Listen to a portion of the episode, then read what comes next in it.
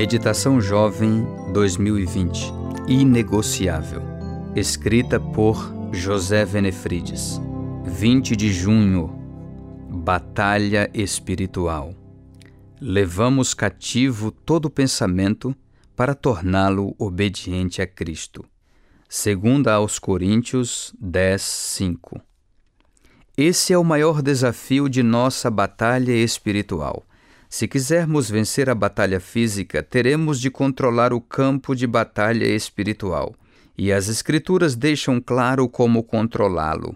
Acima de tudo, guarde o seu coração, pois dele depende toda a sua vida. A fim de experimentar uma vida de pureza com um coração limpo, temos que identificar o que nos mantém longe do coração de Deus e abandonar. Se você é cristão, tem plena consciência da luta entre sua carne, os desejos mundanos, e seu espírito, os desejos sagrados. Essa batalha contínua é travada na nossa mente. A mente é o terreno onde a batalha acontece. As armas com as quais lutamos não são humanas. Ao contrário, são poderosas em Deus para destruir fortalezas.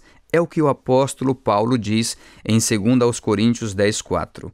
Nosso problema são as fortalezas do diabo. A raiz grega da palavra aqui traduzida por fortalezas relaciona-se com o substantivo castelo ou com o verbo fortificar. Em outras palavras, Paulo diz que as armas de Deus podem libertar quem está trancafiado pelo engano. Não queremos cair em tentação. Porém, o inimigo nos mantém trancados nessa fortaleza que ele construiu em nossa mente. Os elos dessa corrente diabólica são mensagens de texto inadequadas, conversas com segundas intenções, sites impróprios, fantasias sexuais, etc. Como cristãos, dispomos de armas poderosas. Temos a fé, a oração e a Bíblia. Quando você medita em Deus, ele protege sua mente. Quando você tem os pensamentos de Deus, ele guarda sua mente. Preocupe-se menos com quem você está lutando e ocupe-se mais em aprender a manejar melhor as armas que o Eterno oferece. Gradualmente, construa suas defesas para aqueles momentos de fraqueza. Bloqueie todos os caminhos para a impureza. Feche cada vão.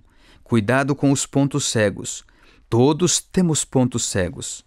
Como não nos é possível mudar o que não conseguimos identificar, peça a Deus para mostrar quaisquer áreas de sua vida que estejam lhe prejudicando, ofendendo as pessoas ao redor e desagradando a Deus. Nessa luta, lembre-se do que disse Mude. Deus não busca vasos de ouro e não pede vasos de prata mas precisa de vasos limpos. Fecha aspas. Eu sou André Oliveira, editor na CPB.